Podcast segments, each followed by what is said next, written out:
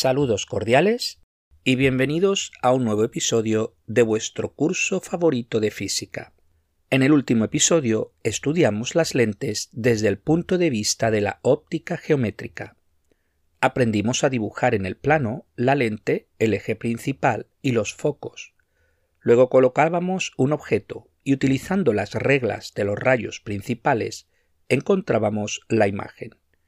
Entre las propiedades de la imagen distinguimos real o virtual, derecha o invertida, y disminuida o ampliada. Finalmente vimos cinco dispositivos ópticos, el ojo humano, la cámara fotográfica, el proyector, el microscopio y el telescopio. Desde Galicia, en España, un oyente me comentaba acerca de la ecuación de las lentes. Efectivamente, hay una ecuación para lentes delgadas que es la siguiente. 1 dividido S más 1 dividido S' igual a 1 dividido F, siendo S la distancia del objeto a la lente, S' la distancia de la imagen a la lente y F la distancia focal. Recordar que las distancias usa la convención de signos cartesianos es decir, a la izquierda de la lente negativo y a la derecha de la lente positivo. La ecuación anterior solo sirve para lentes delgadas. Para lentes gruesas se puede utilizar la ecuación de Gallstrand. También existe una ecuación análoga para el caso de un espejo esférico. Es la siguiente. 1 partido S más 1 partido S' igual a 2 dividido r, donde r es el radio del espejo esférico. Las ecuaciones anteriores no se estudian ni en IGCSE ni en Cambridge A-Level. En cambio, sí se estudian en el currículo de IB y AP. Es curioso, pero en A-Level no hay un tema dedicado a la óptica. El episodio de hoy lo dedicamos a las ondas electromagnéticas.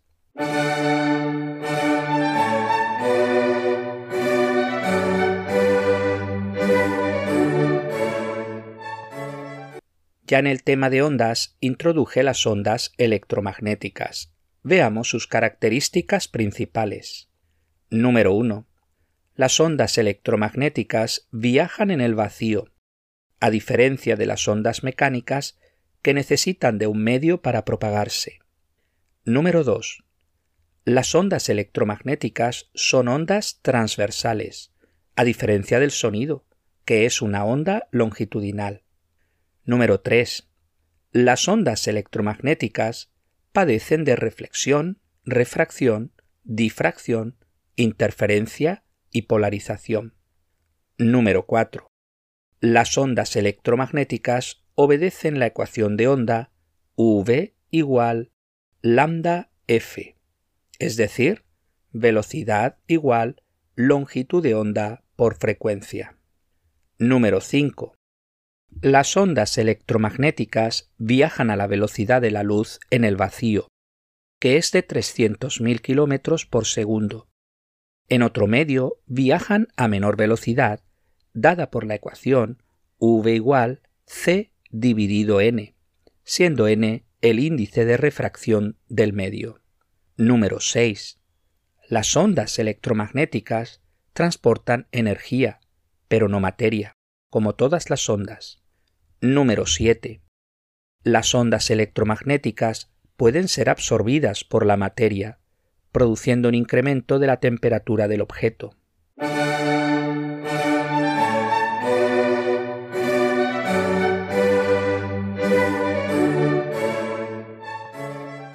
¿Os acordáis del experimento de Newton con el prisma?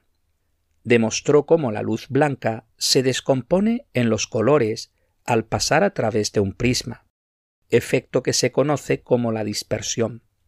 En realidad, la luz visible es sólo una pequeña parte del espectro electromagnético, ocupando el rango de longitudes de onda que va desde 380 nanómetros, el violeta, hasta los 750 nanómetros, el rojo.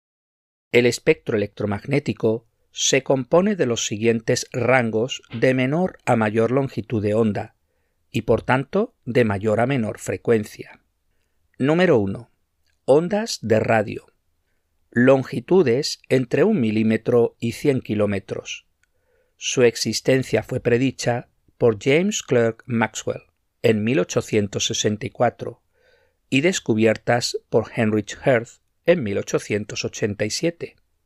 Número 2 microondas, longitudes entre un milímetro y 30 centímetros.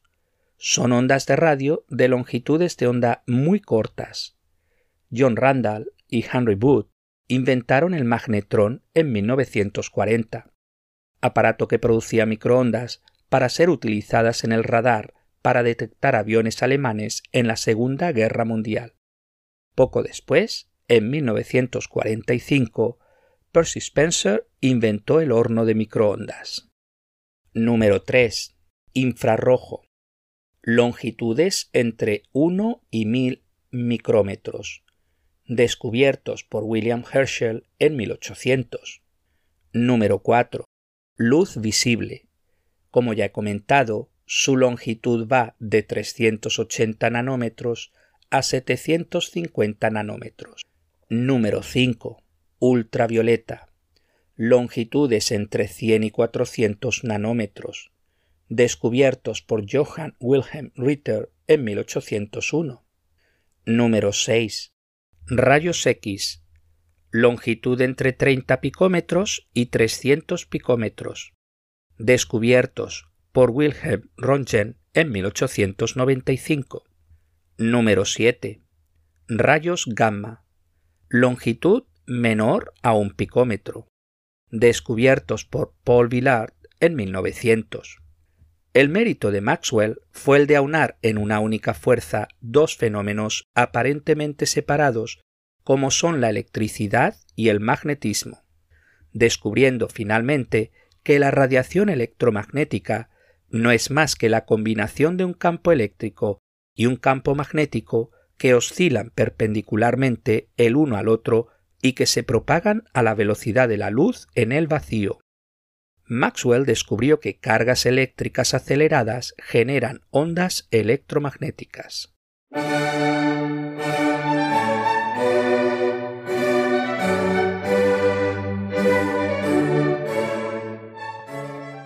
Una vez hemos descrito el espectro electromagnético, con los distintos rangos de frecuencias y longitudes de onda, Veamos qué usos y aplicaciones tiene cada uno de ellos.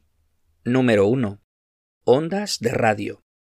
Todo sistema de comunicación utiliza un emisor y un receptor. El método más simple es mediante la voz, pero es bastante ineficiente, requiere de poca distancia y sufre de muchas interferencias. Podemos mejorar la comunicación con ayuda de un micrófono y un altavoz, los cuales transforman la energía del sonido en energía eléctrica. Un método más eficiente es utilizar un micrófono y un altavoz, pero ambos con sus amplificadores y sus antenas, enviando la información sonora a través de ondas de radio. Hay dos problemas principales en este sistema de envío. Primero, solo una estación de radio podría operar en la zona, ya que las ondas de una segunda estación interferirían con la primera. Segundo, las antenas requeridas para la transmisión del sonido serían muy grandes e ineficientes, requiriendo de mucha potencia. El problema se resuelve mediante la modulación. Existen dos tipos de modulación, amplitud modulada, AM, y frecuencia modulada, FM. De esta manera, a cada estación de radio se le asigna un ancho de banda para que no interfieran entre ellas. Según su modo de propagación, clasificamos las ondas de radio en tres grupos. Primero, superficiales, con una frecuencia por debajo de 3 MHz y un rango de hasta 1000 kilómetros, en línea recta y difracción. Segundo, ondas del cielo, con un rango de frecuencia entre 3 y 30 MHz con un rango que llega a todo el planeta, por reflexiones entre la ionosfera y el suelo. Tercero, ondas espaciales, con una frecuencia por encima de 30 MHz y un rango que llega a todo el planeta, por línea recta, incluyendo comunicación vía satélite. Más específicamente, podemos clasificar las ondas de radio según su banda de frecuencias. Primero, ondas de radio largas. Utiliza bajas frecuencias, entre 30 kHz y 300 kHz, o en longitud de onda de 10 km a 1 km.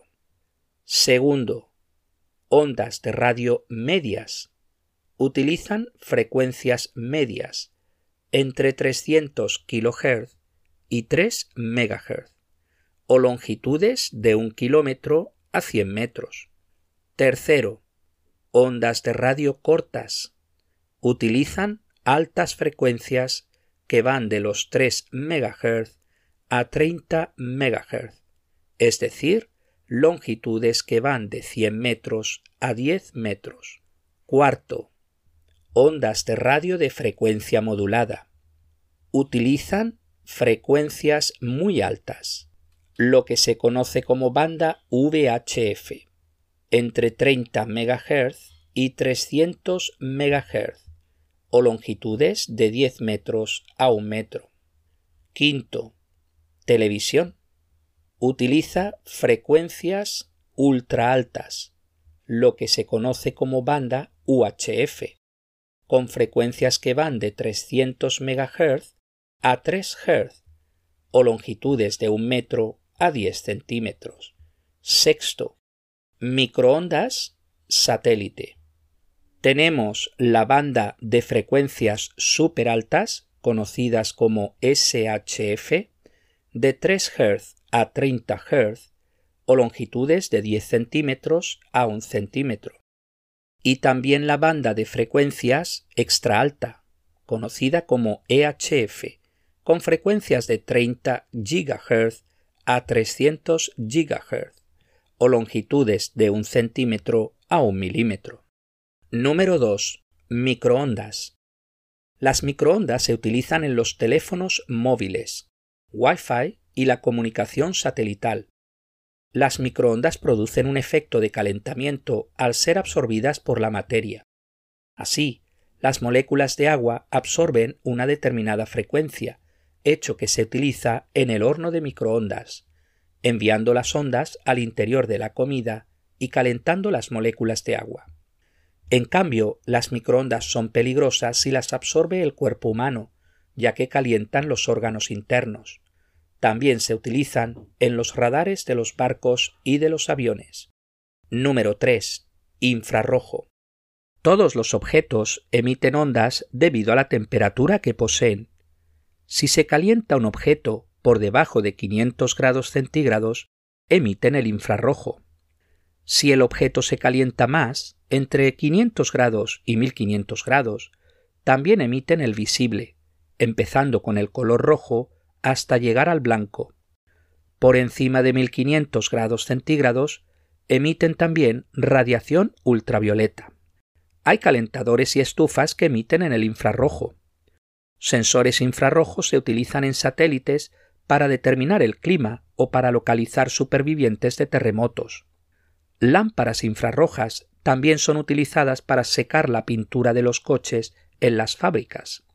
Las lámparas y alarmas de seguridad tienen sensores que detectan el infrarrojo, por ejemplo, de una persona que se acerca. Se pueden tomar fotografías nocturnas utilizando el infrarrojo. La fibra óptica que se utiliza hoy día en las telecomunicaciones utiliza en su interior pulsos de ondas en el infrarrojo. También el control remoto de tu televisor emite ondas en el infrarrojo. Número 4. Ultravioleta. Objetos muy calientes como el Sol y las estrellas emiten radiación ultravioleta. La luz ultravioleta del Sol es peligrosa para las células de los organismos vivientes, de ahí la importancia de la capa de ozono que absorbe la radiación ultravioleta. También se utiliza como método de esterilización de equipo instrumental, matando los gérmenes y bacterias. La radiación ultravioleta es dañina para la piel, produciendo cáncer de piel. En este sentido, una piel oscura absorbe más radiación ultravioleta que una piel clara, con lo que consigue que menos radiación alcance el interior del cuerpo. Y para el ojo, dañando la retina y produciendo ceguera. Los materiales fluorescentes utilizan el hecho de que absorben la radiación ultravioleta para convertirla en luz visible, como sucede en las lámparas fluorescentes. Número 5. Rayos X. Se producen en los tubos de rayos X al calentar un filamento, el cual emite electrones de altas velocidades, los cuales chocan con el ánodo de tungsteno, desacelerando los electrones y emitiendo ondas en la región de rayos X. Es un proceso muy ineficiente, pues apenas el 1% de la energía cinética de los electrones se convierte en rayos X. El resto se pierde en forma de calor. Rayos X de corta longitud de onda son muy penetrantes, pudiendo atravesar capas de acero sin pararlo. En cambio, rayos X de larga longitud de onda son menos penetrantes, pudiendo atravesar los tejidos humanos, pero no los huesos, con lo que se mostrarán en una placa fotográfica. En ingeniería se pueden utilizar los rayos X para encontrar fallas en los metales y también en los sistemas de seguridad de los aeropuertos. En nuestro cuerpo humano son peligrosos en altas dosis, porque producen mutaciones y cáncer, hecho que se utiliza para tratar el cáncer, dirigiendo haces concentrados de rayos X a las células tumorales. Número 6. Rayos gamma. Provienen de la emisión de radiación de materiales radioactivos. Se producen cuando un núcleo inestable se rompe o emite energía, volviéndose así más estable. Son útiles en el tratamiento del cáncer así como en la esterilización de comida y equipos médicos.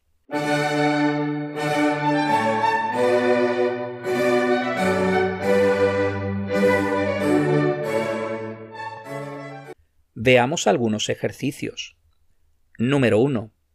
Da tres propiedades comunes a todas las ondas electromagnéticas. Son ondas transversales, viajan en el vacío a 300.000 km por segundo, sufren de reflexión, refracción, difracción, interferencia y polarización. Número 2.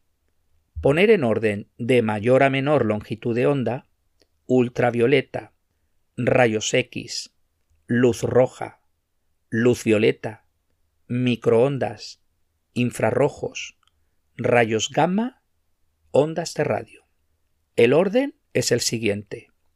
Ondas de radio, microondas, infrarrojos, luz roja, luz violeta, ultravioleta, rayos X y rayos gamma. Ejercicio número 3. Da el rango de longitudes de onda de apartado A, luz roja, de 620 a 780 nanómetros. Apartado B, luz violeta, de 400 a 455 nanómetros. Ejercicio número 4. ¿Cuál de los siguientes tipos de radiación tiene la mayor longitud de onda y la mayor frecuencia? Ultravioleta, ondas de radio, luz visible, rayos X e infrarrojos.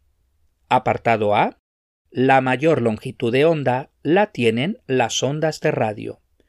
Apartado B la mayor frecuencia la tienen los rayos X. Ejercicio número 5. Nombra un tipo de radiación electromagnética que, apartado A, causa el bronceado de la piel. Ultravioleta. Apartado B. Es usada en comunicación vía satélite. Microondas. Apartado C. Es usada para esterilizar instrumentos quirúrgicos radiación gamma. Apartado D. Es usada en un control remoto de televisión. Infrarrojo. Apartado E. Es usada para cocinar comida. Microondas. Apartado F. Es usada para detectar la rotura de un hueso. Rayos X. Ejercicio número 6. Nombra un tipo de radiación electromagnética que, apartado A, es visible al ojo humano, luz visible. Apartado B. Es emitida por objetos calientes, radiación infrarroja. Apartado C. Es difractada por colinas y montañas, ondas de radio. Apartado D. Puede causar fluorescencia, la radiación ultravioleta. Apartado E. Es usada en los radares, microondas. Apartado F. Puede penetrar metales densos, radiación gamma. Ejercicio número 7. Una estación de radio VHF transmite en una frecuencia de 100 MHz. Apartado A. ¿Cuál es su longitud de onda? Lambda igual C dividido F igual 3 por 10 elevado a 8 metros por segundo dividido 100 por 10 elevado a 6 Hz igual 3 metros.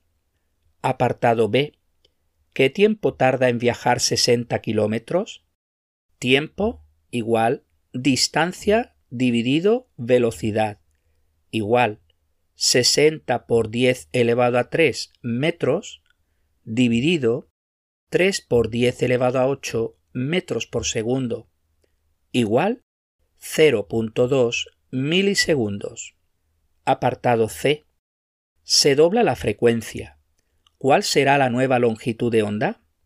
Puesto que son inversamente proporcionales, si la frecuencia se dobla, la longitud de onda se hace la mitad. Así la respuesta es de 1.5 metros.